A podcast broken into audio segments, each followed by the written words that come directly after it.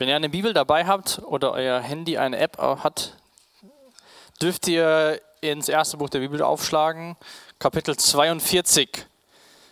Wir werden uns heute Kapitel 42 bis 50 anschauen. Nee, Spaß. Acht Kapitel ist ein bisschen lang, aber so ungefähr gibt es heute einen Abschluss von dem ersten Buch Mose und auch mit den letzten drei Wochen so den Abschluss von unserem Freund dem Josef. Der hat uns jetzt ein bisschen begleitet und er nimmt ja auch im ersten Buch der Bibel eine große Rolle ein. Ganze 13 Kapitel sind ihm gewidmet. Ähm, und zu Beginn des Abends lese ich uns einen Bibeltext vor aus dem Neuen Testament, aus der Apostelgeschichte.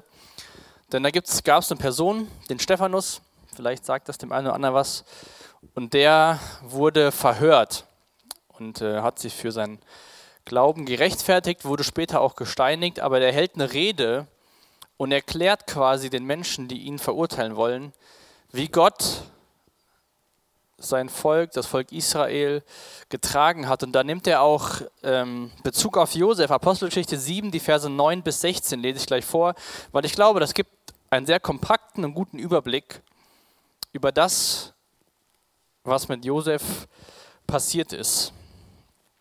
Apostelgeschichte 7 ab Vers 9. Die Stammväter waren neidisch auf ihren Bruder Josef und verkauften ihn als Sklaven nach Ägypten. Doch Gott war mit ihm und half ihm aus all seinen Schwierigkeiten heraus, in, der, in die er geriet. Er sorgte dafür, dass der Pharao, der ägyptische König, auf Josef aufmerksam wurde und ihm sein Vertrauen schenkte. Das Licht ist auch mit mir. Der Pharao war von Josefs Weisheit so beeindruckt, dass er ihm das höchste Regierungsamt Ägyptens anvertraute und ihn zum Verwalter aller königlichen Güter machte. Das hatten wir die letzten Wochen schon bis dahin quasi uns angeschaut.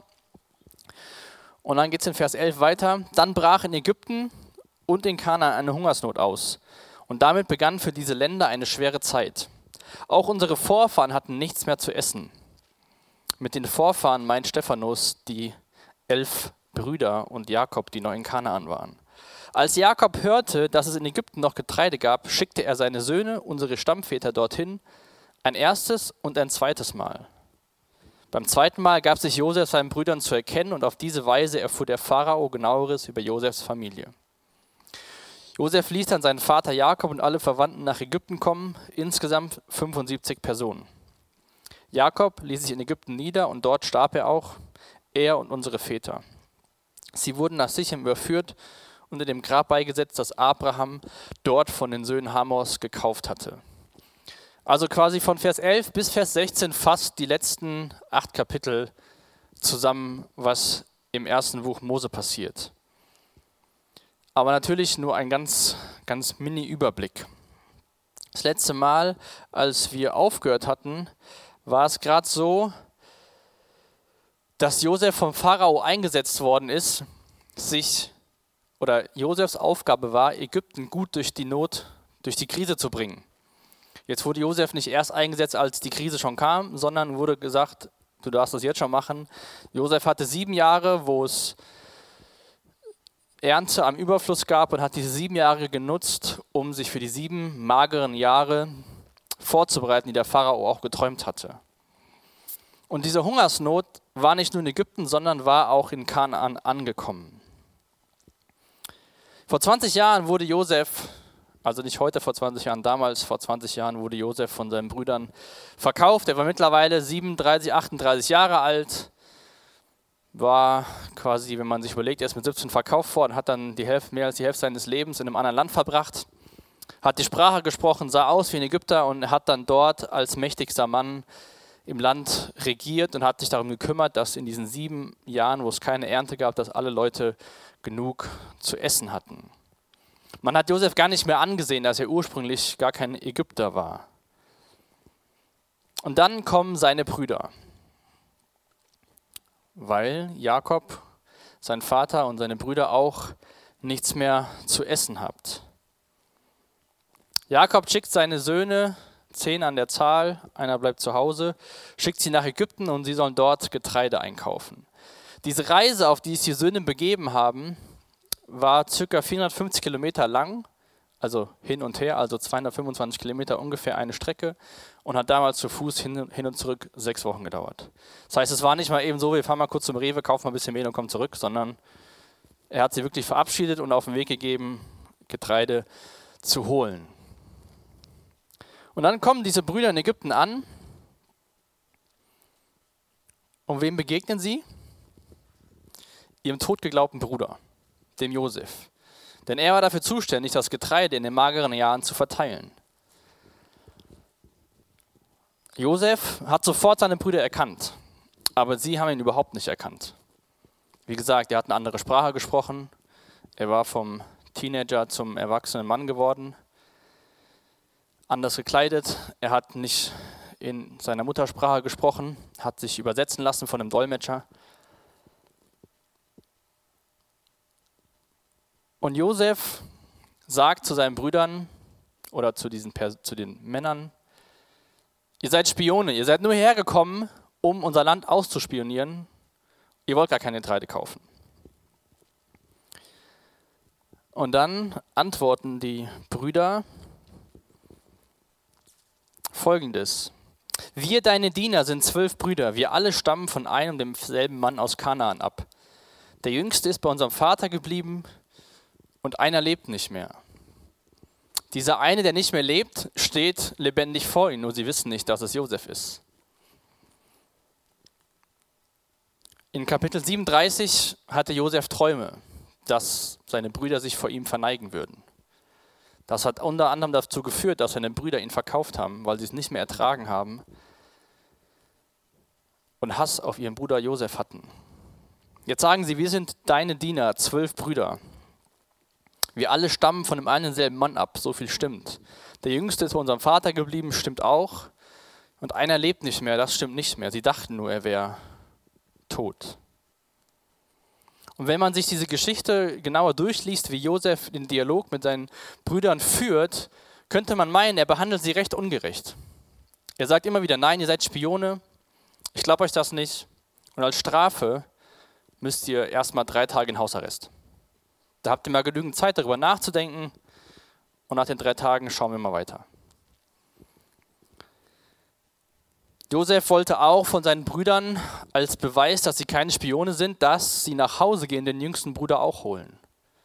Josef wusste natürlich, in welchem Bruder es sich handelt. Es war der Benjamin, es war sein leiblicher Bruder, weil Josef und Benjamin die gleiche Mutter hatten in Rahel.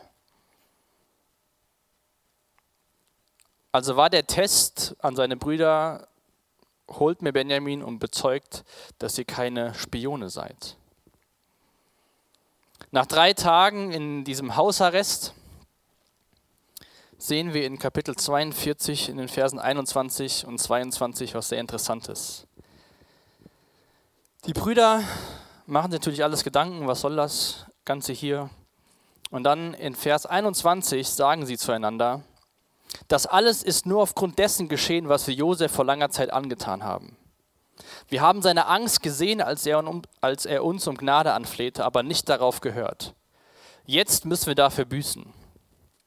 Habe ich euch nicht damals gesagt, ihr solltet ihm nichts tun, warf Ruben ihn vor? Aber ihr wolltet ja nicht auf mich hören und jetzt werden wir sterben, weil wir seinen Tod auf dem Gewissen haben. 20 Jahre ist es her.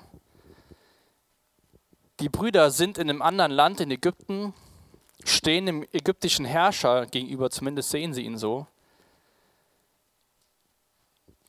Und zueinander sagen sie, das ist die Strafe für das, was wir Josef angetan haben.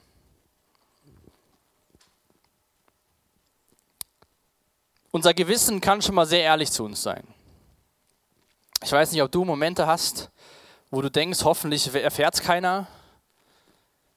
Und dann irgendwie kommt die Geschichte doch raus. Ein Kommentator hat das beschrieben und sagt über diese, diese Geschichte, die ganze Erfahrung brachte die zehn Männer an den Ort, an dem die Überführung in ihren Herzen anfing zu keimen. Diese drei Tage in Hausarrest hat irgendwas bei den Brüdern in Erinnerung gerufen, dass sie damals Josef total ungerecht behandelt haben. dass Josef sie angefleht hat und sie haben nicht darauf gehört. Und sie denken, sie müssen jetzt für diese Schuld, die sie auf sich geladen haben, vor 20 Jahren büßen. Diesen Moment hat sie wohl anscheinend nie losgelassen. Immer wieder mussten sie wohl darüber nachdenken, was sie mit ihrem Bruder wohl an, ähm, getan haben. In der Geschichte damals, die wir uns vor zwei Wochen angeschaut haben, sah das ja alles sehr abgeklärt aus. Wir machen das so, wir machen das so, wir machen das so. Und der Josef wurde verkauft. Aber das hat das mit den Brüdern gemacht. Sie hatten ein Schuldgefühl über das, was sie mit Josef getan haben. Und als sie sich so austauschen und sagen, das ist jetzt die Strafe dafür, geht es weiter in dem Text in Vers 23. Sie ahnten nicht, dass Josef sie verstand, denn er verständigte sich mit ihnen durch einen Dolmetscher. Das heißt, Josef hat das alles gehört, was die Brüder gesagt haben. Und wie reagiert Josef? Jetzt erstmal mit Rückzug. Ihm kamen die Tränen und er verließ den Raum. Als er sich wieder gefasst hatte, kam er zurück und ließ Simeon vor ihren Augen festnehmen. 20 Jahre lang war er getrennt von seiner Familie. Zum ersten Mal steht er den Menschen gegenüber, die ihn verkauft hatten in die Sklaverei. Und als er hört, dass sie sich darüber Sorgen machen, dass sie jetzt bestraft werden für das, was sie damals ihm angetan haben, kommen ihm die Tränen und er muss den Raum verlassen. Er wollte sich ihnen noch nicht zu erkennen geben. Josef musste ja schon einiges durchmachen in seinem Leben. Aber wir lesen nirgendwo, dass er nachtragend war mit den Menschen, die ihm was angetan haben. Als er, sein, als er seine Söhne bekommen hat, nennt er den einen Sohn Manasse, was bedeutet, der, der vergessen lässt. Als Josef zurück in den Raum geht und den einen Bruder festgenommen hat und die anderen neun nach Hause schickt, füllt er die Säcke voll mit Getreide und legt auf jeden Sack das Geld wieder rein, was das Getreide gekostet hätte. Hinzu gab er ihnen genug Verpflegung für die Rückreise, also ungefähr drei Wochen, 230 Kilometer. Warum hat Josef nicht hier direkt gesagt, hey, ich bin's, euer Bruder? alles gut, gar nicht so schlimm, ich bin ja jetzt oben als Herrscher. Ist alles vergessen. Josef war ja jung, erfolgreich, war treu. Jeder mochte ihn, war ein sehr weiser Mensch. Er hatte alle Macht, fast alle Macht in dem Land, nur der Pharao stand über ihm. Hätte sagen können, hey Brüder, alles gut, war nicht so schlimm. Passt schon. Und ich glaube so, nicht so ein, ich hoffe, dass wir so eine extreme Situation nicht in unserem Leben kennen, aber ich glaube, wir kennen es, wenn Menschen uns was angetan haben oder wir Menschen was angetan haben. Und dann kommt das heutzutage schon mal so, ja, alles gut. Erstmal trifft man sich ein paar Tage nicht und lässt ein, zwei Wochen ins Land ziehen und dann trifft man sich wieder und so, ja, ist ja alles gar nicht so schlimm gewesen, oder? Schwamm drüber, die Zeit hat alle Wunden. Das hätte Josef ja machen können. Aber er hat sich nicht zu erkennen gegeben und hat bei den Brüdern einen Prozess losgestoßen. Um wirklich versöhnt zu werden, versöhnt zu leben mit Menschen, die einem was angetan haben oder denen man selbst was angetan haben, hat, braucht man Demut und muss erkennen, dass oder die Sünde, die man getan hat, bekennen. Und das dauert schon mal ein bisschen. Und ich glaube, Josef geht sehr geduldig und liebevoll und weise mit dieser Situation um. Er sagt nicht Schwamm drüber, sondern er versucht in seinen Brüdern etwas anzustoßen, dass ein Prozess beginnt und sie anfangen, sich darüber Gedanken zu machen und dass am Ende Versöhnung geschehen kann. Dass am Ende, wenn Josef sagt, ich bin euer Bruder, dass wirklich Versöhnung geschehen kann. Seichte Buße, so Schwamm drüber, passt schon, führt zu einer Erfahrung, die überhaupt keine Versöhnung ist. Es ist nur ein zerbrechlicher Waffenstillstand. Ich weiß nicht, wie es in deinen Beziehungen mit Freunden, Familie, Partner aussieht, Und dann sagt man so, ja, schwamm drüber, alles passt schon. Und dann gibt es den nächsten kleinen Moment und dann quasi wirft man alles wieder vor, was schon mal passiert ist, weil man sich nicht wirklich versöhnt hat, sondern nur quasi schwamm drüber und es geht schon irgendwie weiter. Gott musste Josefs Brüder an einen Ort bringen, an dem sie die schlimmen Dinge, die sie ihrem Bruder und ihrem Vater angetan hatten, zugaben. Und bis dahin war es noch ein kleiner Weg für die Brüder und Josef wieder versöhnt zu sein. Und diese neuen Brüder vollgepackt mit Getreide. Einer ist ja zurückgeblieben, der Simeon. Reisen zurück nach ihrem Vater, kommen in der Heimat an. Und was sieht Jakob? Zehn sind losgegangen, neun sind zurückgekommen. Vor 20 Jahren hat er schon mal einen Sohn weggeschickt und er kam nicht zurück. Die Söhne berichteten ihm, dass das ganze Geld wieder in den Säcken war und wussten gar nicht, was sie damit anfangen sollten. Und dann sagt ihr Vater, ihr raubt mir meine Kinder. Josef ist verschwunden, Simeon ist fort und jetzt wollt ihr mir auch noch Benjamin wegnehmen. Es bleibt mir auch nichts erspart. Die Brüder hatten ihm berichtet, dass Simeon da geblieben ist und dass sie, wenn sie das nächste Mal kommen, den jüngsten Sohn, den Benjamin, mitbringen sollen. Jakob sagt im Endeffekt, alle sind gegen mich. Die ganze Welt hat sich gegen mich aufgelehnt. Nach und nach verliere ich meine Söhne, und jetzt wollen sie noch meinen Jüngsten mir nehmen. Nichts bleibt mir erspart. Jakob war die Person, die von Gott auch das Versprechen bekommen hat, dass er Nachkommen haben wird und dass seine Familie der Welt Segen bringen wird. Jakobs Söhne sind oder werden im Endeffekt die zwölf Stämme Israels werden. Jakob sah nur, alle waren gegen ihn. Und man kann das, wenn man das einfach nur so sich die Geschichte anschaut, als Mensch auch, glaube ich, voll nachvollziehen. Dass er denkt, was soll das alles hier? Einen Sohn habe ich verloren, ein anderer ist jetzt zurückgeblieben jetzt wollen sie mir noch einen nehmen. Und wo ich euch zu ermutigen will und auch mich dazu ermutigen will, wenn man in so Situationen kommt wie der Jakob, wo man denkt, so alles ist gegen mich, ist es wichtig zu wissen, was Gott wirklich über dich denkt und was in der Bibel geschrieben ist. Also die Wahrheiten, die wir aus Gottes Wort lernen können, sollten wir tief in uns verankern, solange es uns gut geht, sage ich mal. Es kann immer wieder eine Zeit kommen, wo es einem nicht so gut geht, wo man Probleme zu Hause, auf der Schule, in der Schule, auf der Arbeit hat oder auch so mit dem Glauben nicht so recht weiß, was das jetzt alles soll.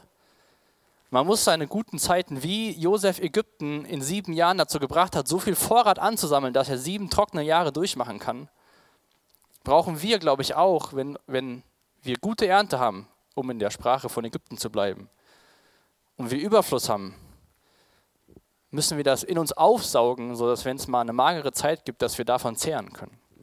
Und dann nicht denken, auf einmal alles entgegen mich, nur weil es auf einmal schlecht läuft.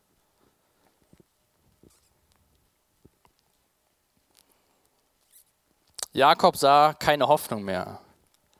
Er hatte jetzt die Wahl, entweder er schickt seine Söhne nie wieder nach Ägypten, dann werden sie an Hungersnot sterben, oder er schickt seine Söhne zurück nach Ägypten, wenn das Getreide wieder leer ist und er muss seinen, Lieb, seinen jüngsten Sohn Benjamin auch mitschicken.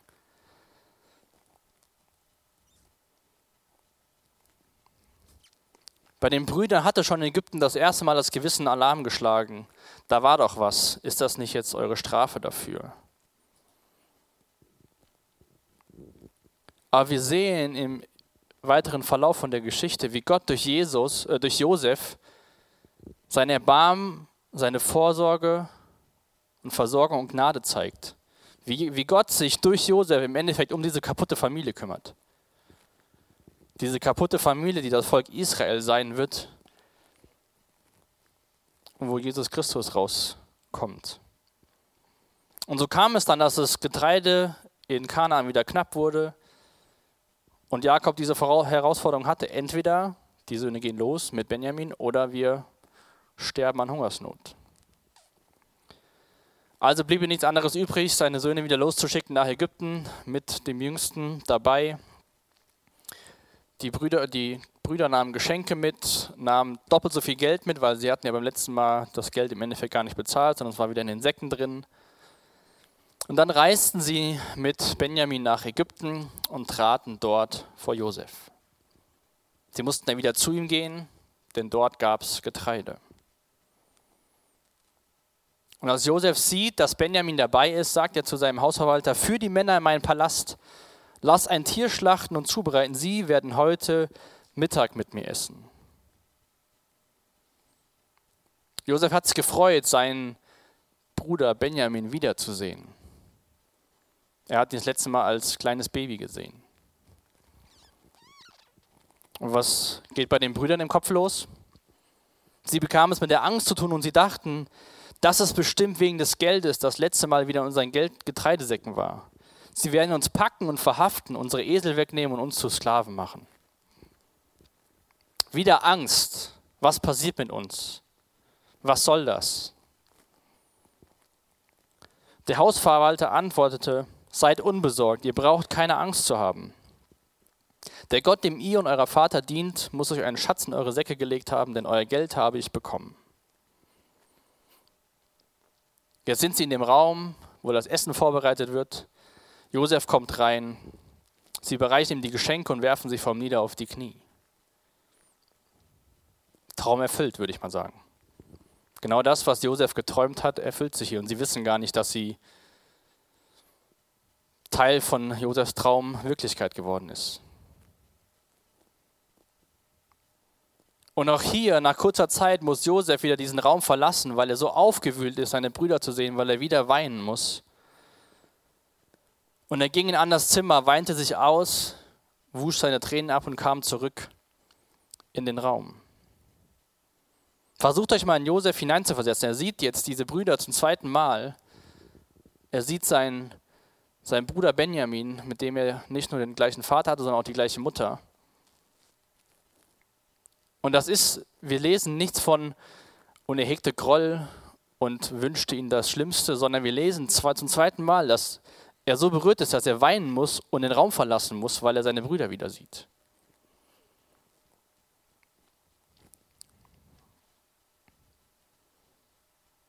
Wahrscheinlich spielte sich vor Josefs inneren Auge so nochmal alles ab aus den letzten 20 Jahren. Der Weg aus Feld, die Zeit unten in, in dem trockenen Brunnen, dann wurde er verkauft mit der Karawane, war dann bei Potiphar auf einmal im Gefängnis, saß da noch zwei Jahre und jetzt war er Herrscher von Ägypten. Und ganz am Ende, das lese ich schon mal vor von dem ersten Buch der Bibel in Kapitel 50, sagt Josef zu seinen Brüdern, ihr habt Böse mit mir vor, aber Gott hat alles zum Guten gewendet. Er hat auf diese Weise vielen Menschen das Leben erhalten, das kann man bis heute sehen. Ihr braucht also nichts zu befürchten. Ich werde für euch und eure Familien sorgen. Mit diesen Worten tröstete und ermutigte Josef seine Brüder. Josef hatte schon, wenn man das so liest, einen extrem starken Charakter. Ich weiß nicht, wie du mit deinen Geschwistern oder Freunden umgehst, wenn sie dir irgendwas antun. Nicht dich verkaufen, aber irgendwas dir antun. Ermutigst du und tröstest du oder denkst du, mal gucken, wie ich es dem wieder heimzahlen kann? Josef war ein geistlich reicher, reifer Mensch, der auch im fremden Land Gott gedient hat und treu war. Josef hat einen ganz klaren Blick für die Situation bekommen durch die Zeit, die er jetzt die letzten 20 Jahre gelebt hat. Aber trotzdem musste Vergebung geschehen. Diese Schuld musste bekannt werden. Und es war ja auch nicht, Josef hat ja dafür bezahlt. Josef war Sklave, Josef war im Gefängnis. Aber er gibt sich zu diesem Zeitpunkt seinen Brüdern noch nicht zu erkennen und füllt wieder die Säcke mit Getreide und Geld so wie beim ersten Mal und schmuggelt bei dem Sack von dem Benjamin noch so einen silbernen Becher mit in den Sack. Die Brüder, jetzt elf an der Zahl, reisen wieder nach Hause. Und dann sagt Josef, ich glaube, die haben Becher mitgenommen. Die Hofbeamten jagen den Brüdern hinterher, sagen hier, einer von euch hat einen Becher gestohlen. Die Brüder, sich keiner Schuld bewusst, sagen, okay, ihr könnt alles durchsuchen. Und bei dem der Becher gefunden wird, der darf zurück als Sklave gehen, weil sie davon überzeugt waren, es ist eh kein Becher zu finden. Alles wird durchsucht. Wo wird der Becher gefunden? Bei Benjamin. Dieser Sohn, um den Jakob so Angst hatte. Warum hat Josef das gemacht? Ich glaube, dass es auch Teil von, Teil von dem war, wo Josef gucken wollte, wie haben sich denn meine Brüder wirklich entwickelt. Jetzt musste Benjamin als Sklave zurück nach Ägypten. Die ganzen Brüder gehen mit zurück. Und dann Judah steht für seinen Bruder ein. Judah war auch einer der führenden Brüder, die Josef damals verkauft hatten. Judah war die Person, die mit seiner Schwiegertochter geschlafen hat, weil er einfach da in die Stadt gegangen ist und dachte, es wäre eine Prostituierte. Judah ist der Stamm, aus dem Jesus Christus kommt. Und dieser Bruder sagt zu Josef, wenn ich nun zu meinem Vater ohne den Jungen zurückkäme, an dem er mit seinem ganzen Herzen hängt, würde er sterben. Dann hätten wir unseren alten Vater vor Kummer ins Grab gebracht. Judah hat sich verändert.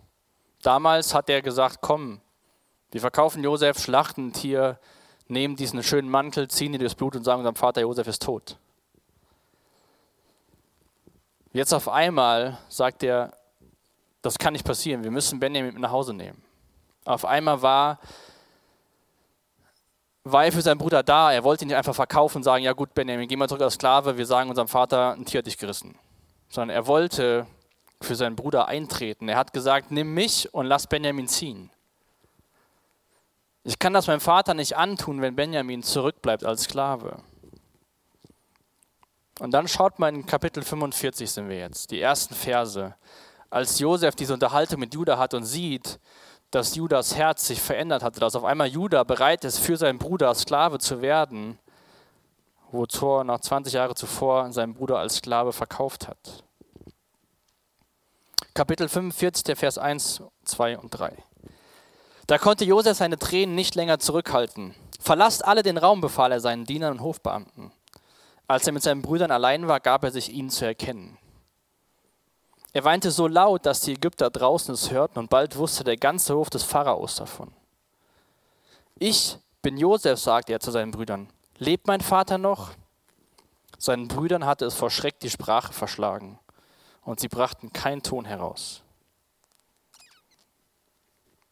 Auf einmal ist dieser ägyptische mächtige Mensch, der dafür zuständig ist, dass sie Getreide bekommen, auf einmal redet er in der Muttersprache zu ihnen. Er flennt, heult vor ihnen, schickt alle Ägypter raus, will Zeit mit seiner Familie alleine haben. und sagt, ich bin Josef. Josef hatte gesehen, dass die Brüder jetzt auf einmal zusammenhalten, dass sie nicht einander verkaufen und verraten. Und er konnte nicht mehr in den Nebenraum gehen und wieder weinen, weil er seine Brüder sieht, sondern er hat sich ihnen gezeigt.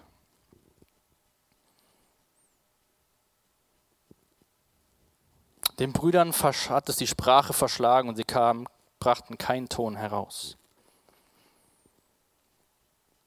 Kann ich mir sehr gut vorstellen. Der totgeglaubte Bruder ist auf einmal ein Herrscher in Ägypten und sagt, ich bin euer Bruder.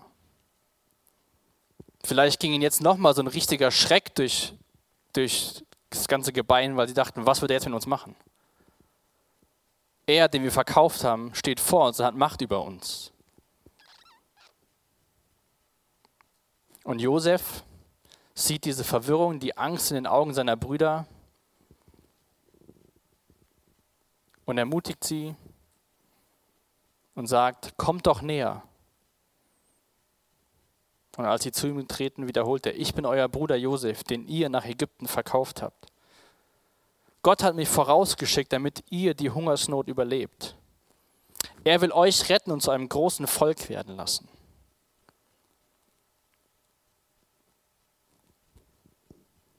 Was hat Josef dazu gebracht, solche Worte zu sagen? Ich bin euer Bruder, den habt ihr nach Ägypten verkauft, war der Teil, was passiert ist. Aber die Erklärung ist, Gott hat mich vorausgeschickt, damit ihr die Hungersnot überlebt. Er will euch retten und euch zum großen Volk werden lassen. Die Brüder sind total sprachlos. Beim ersten Mal hatten sie schon so die Angst, dass alles, was mit ihnen hier passiert, Strafe für das ist, was sie ihrem Bruder angetan hatten. Aber es kommt alles ganz anders. Josef sagt, es war gut, dass ich jetzt hier bin, damit ich euch durch die Hungersnot retten kann, damit ihr nicht verhungert.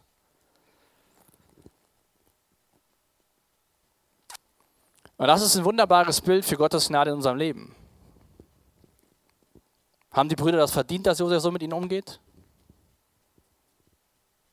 Haben sie verdient, dass er sagt, kommt näher und davor noch ein Festmahl mit ihnen gefeiert hat?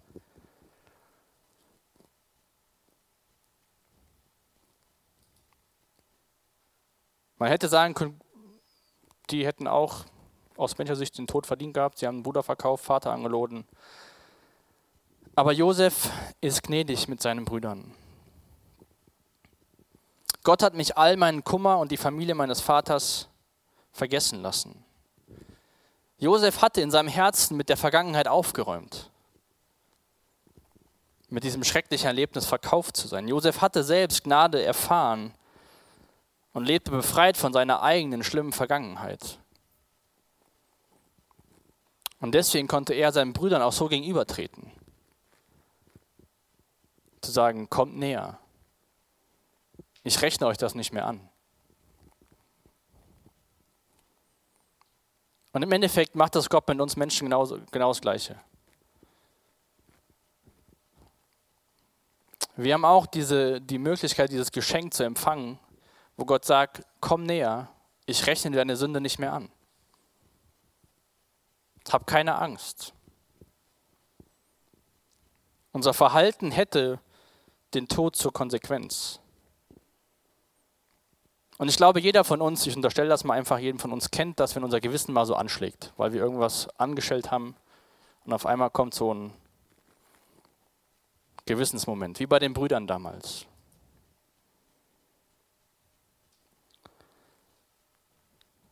Und dann können wir das 20 Jahre lang verdrängen wie die Brüder, aber es lässt uns irgendwie nicht los.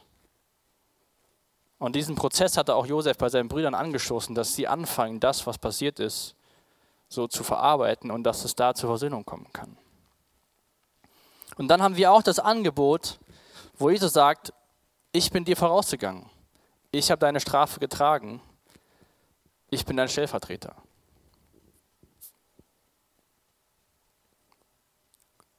Um in dem Bild von Josef zu bleiben, ist Jesus uns vorausgegangen, damit wir keine Hungersnot erleiden müssen, damit wir nicht sterben müssen, sondern damit wir ewig leben können.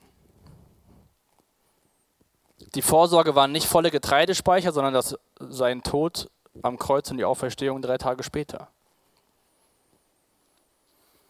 Weinend fiel er seinem Bruder Benjamin um den Hals und auch Benjamin weinte an seiner Schulter. Dann küsste Josef unter Tränen seine Brüder. Nun fanden sie ihre Sprache wieder und begannen sich mit ihnen zu unterhalten.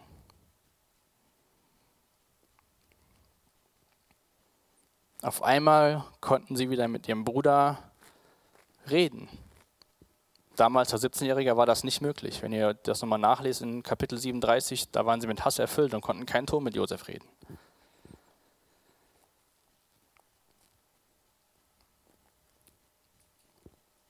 Es war jetzt nicht die Zeit für Erklärung und Ausreden, sondern es war Zeit für wahre Liebe und Vergebung. Josef umarmte seine Brüder, küsste sie und alle weinten. Jetzt kann man sagen, ob es Freudentränen waren, was auch immer. Auf jeden Fall zwölf, zwölf Männer im Raum und alle weinen bitterlich. Könnt ihr euch das vorstellen?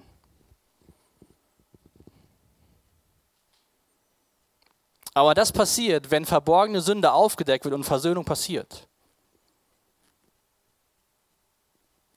alle zwölf, zumindest elf, sind frei geworden, äh, äh, zehn sind frei geworden von der Schuld, die sie jahrelang bedrückt hat.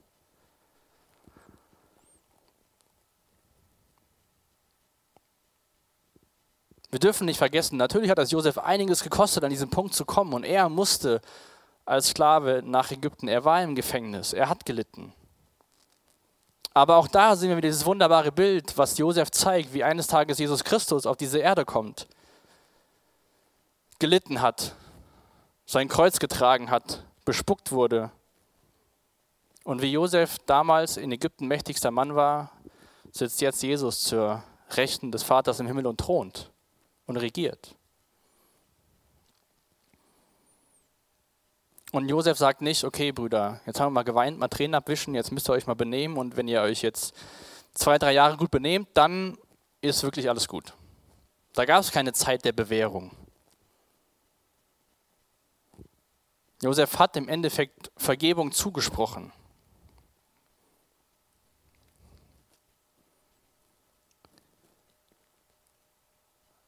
Josef schickt seine Brüder und sagt, holt meinen Vater, holt die ganze Familie. Wir haben gelesen, es waren 50 Leute, die kamen dann nach Ägypten.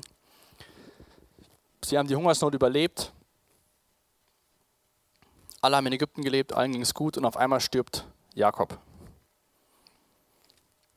Der Vater von den Zwölfen. Und die Brüder hatten es noch nicht so ganz verstanden. Nach dem Tod ihres Vaters bekamen Josefs, Brüder mit der Angst zu tun.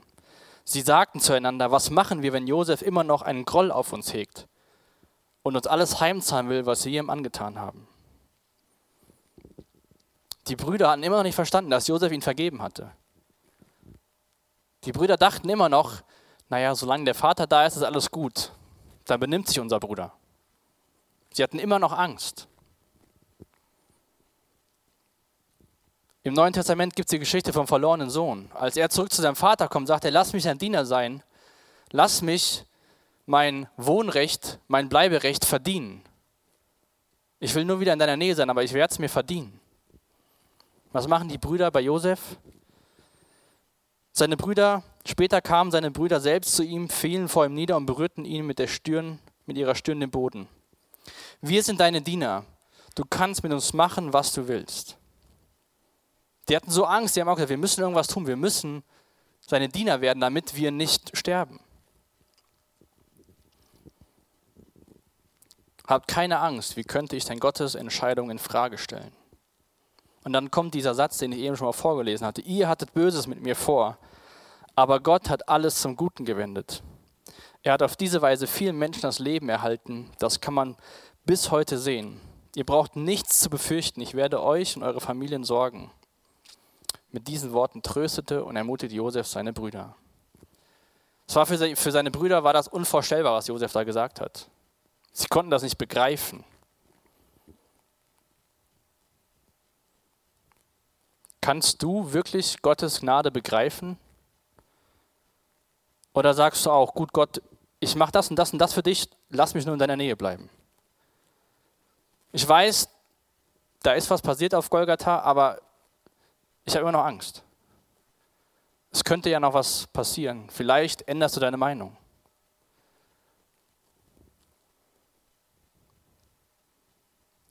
Wenn du diese Gedanken hast, dann schreib dir mal irgendwo hin Epheser 2, die Verse 8 und 9 und am besten lernen sie auswendig. Die Brüder hatten das nicht verdient, was Josef mit ihnen getan hat. Aber das war eine Entscheidung von Josef, seinen Brüdern zu vergeben, sie einzuladen, zu sagen, kommt näher, ich will für euch sorgen. Wir können uns Gottes Gnade auch nicht verdienen. Wir können sie nur annehmen und versuchen, Stück für Stück zu begreifen.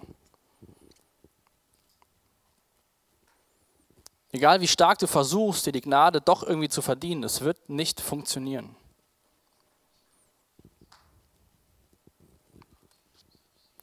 Ihr braucht euch nicht zu fürchten.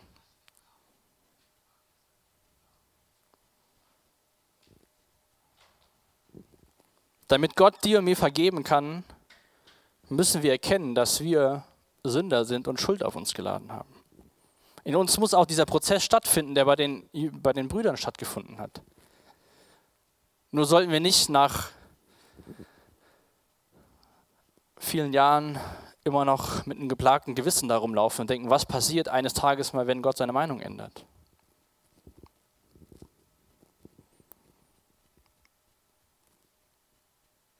Jesus ist im Neuen Testament in Johannes 4 einer Frau am Brunnen begegnet. Er hat Zachäus den Zöllner vom Baum gerufen und selbst den Dieb am Kreuz spricht er Vergebung zu. Alles waren Sünder und alle haben ihre Schuld zugegeben, haben erkannt, wer Jesus ist und dieses Geschenk der Gnade angenommen. Alle haben aufgehört, ihre stolzen Bemühungen vor Gott zu bringen, zu sagen, du musst mich erlösen. Und da an dem Punkt müssen wir auch immer wieder kommen, uns auf diese Barmherzigkeit, auf die Gnade Gottes zu stützen, zu sagen, danke. Und wenn dann Jesus sagt, komm näher, ich tue dir nichts, dann dürfen wir auch näher kommen, auch wenn wir denken, wir haben wieder irgendwas gemacht, was uns trennt. Ich weiß nicht, ob wir das, ich kann das nicht vollends begreifen, wie das mit Gott so funktioniert, warum er so zu uns ist. Weil ich handle nicht so mit meinen Mitmenschen.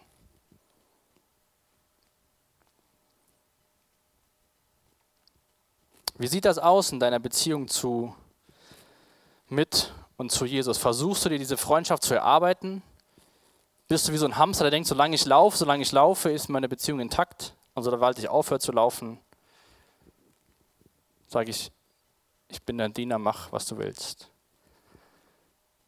Oder versuchen wir zu begreifen, diese unverdiente Liebe, das Geschenk, erlöst zu sein und als Reaktion mit freudigem Herzen sagen, hier bin ich, lass uns zusammen das Leben gestalten. Das haben die Brüder erfahren und sie hatten immer bis kurz vor dem Tod von Josef immer noch Angst, er könnte irgendwas tun. Du brauchst keine Angst haben, dass Gott dich bestraft, wenn du in Jesus Christus bist.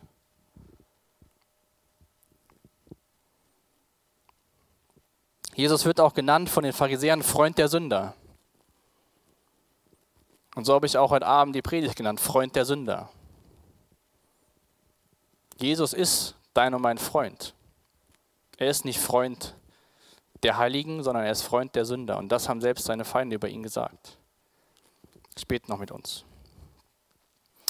Ja, Vater, habe ich Dank, dass du schon im Alten Testament uns Geschichten und Bilder zeigst, die auf deinen Sohn zeigen. Schon im ersten Buch der Bibel sehen wir, wie der Retter eines Tages sein wird. Denn er so viel besser war als Josef gegenüber seinen Brüdern. Und ich bete echt, dass das uns ganz neu berührt und mitnimmt, wie sehr du uns liebst. Dass du keinen Groll gegenüber uns hegst, noch jahrelang später, sondern dass du dich dazu entschieden hast, uns zu vergeben, weil du deinen Sohn für uns am Kreuz sterben lassen hast. Und ich bete echt, dass wir das auch wirklich verstehen, immer wieder neu verstehen, dass wir nichts erarbeiten können, sondern dass wir es dankbar annehmen können. Und ich danke dir, dass du auch mit diesen Brüdern Geschichte geschrieben hast, dass sie die Stammesväter vom Volk Israel geworden sind. Und ich danke dir, was du in Josef Herzen gemacht hast, dass er so klar sagen konnte, Gott hat das alles so konstruiert. Was ihr für böse gehalten habt, hast du Gott für gut gehalten, hat, er gesagt. Und ich bitte dich, dass wir diesen, Blick auf unser Leben auch bekommen, dass wir das, was Paulus auch im Römerbrief sagt, dass wirklich Dinge zum Guten dienen, wenn wir dir nachfolgen. Und ich bete echt, dass wir verstehen, dass du uns liebst. Das ist mir echt total wichtig. Danke, dass du der Freund der Sünder bist. Amen.